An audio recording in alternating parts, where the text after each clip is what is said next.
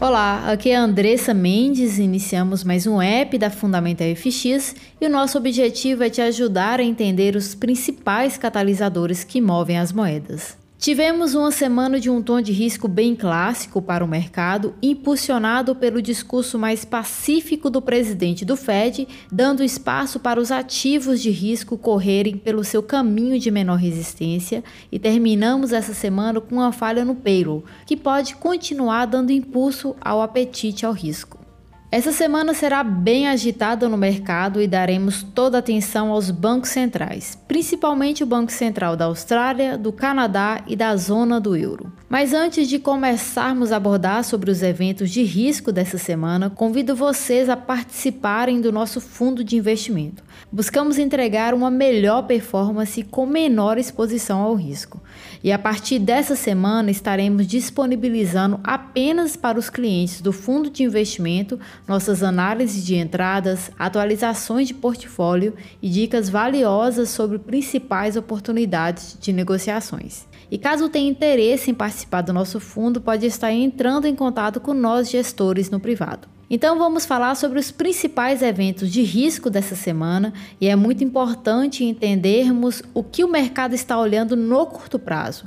Muitas vezes o mercado faz um movimento de compre o boato e venda o fato e podemos encontrar ótimas oportunidades para obter lucros. Na segunda-feira, teremos pedidos de fabricação alemã para julho. E apesar de ser uma notícia velha, é bem provável que mostre os primeiros sinais de interrupções da cadeia de suprimentos no setor industrial da Alemanha.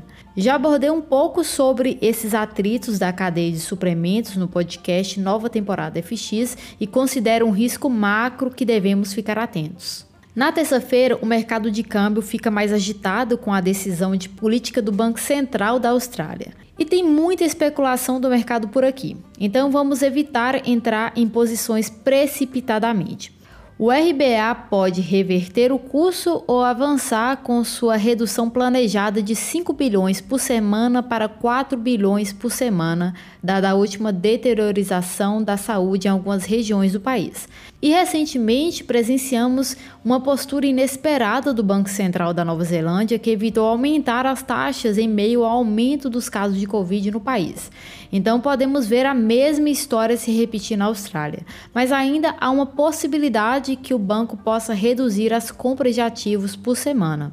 Também teremos dados de opinião econômica para a Alemanha e deve mostrar uma reversão nas tendências recentes. E também será divulgado a leitura final do PIB do segundo trimestre para a zona do euro e é esperado permanecer em 2%. Na quarta-feira, teremos a decisão da política central do Canadá e da Polônia. E além disso, o lançamento do livro bege do Fed, que dará ao mercado uma visão abrangente de como a economia dos Estados Unidos está evoluindo.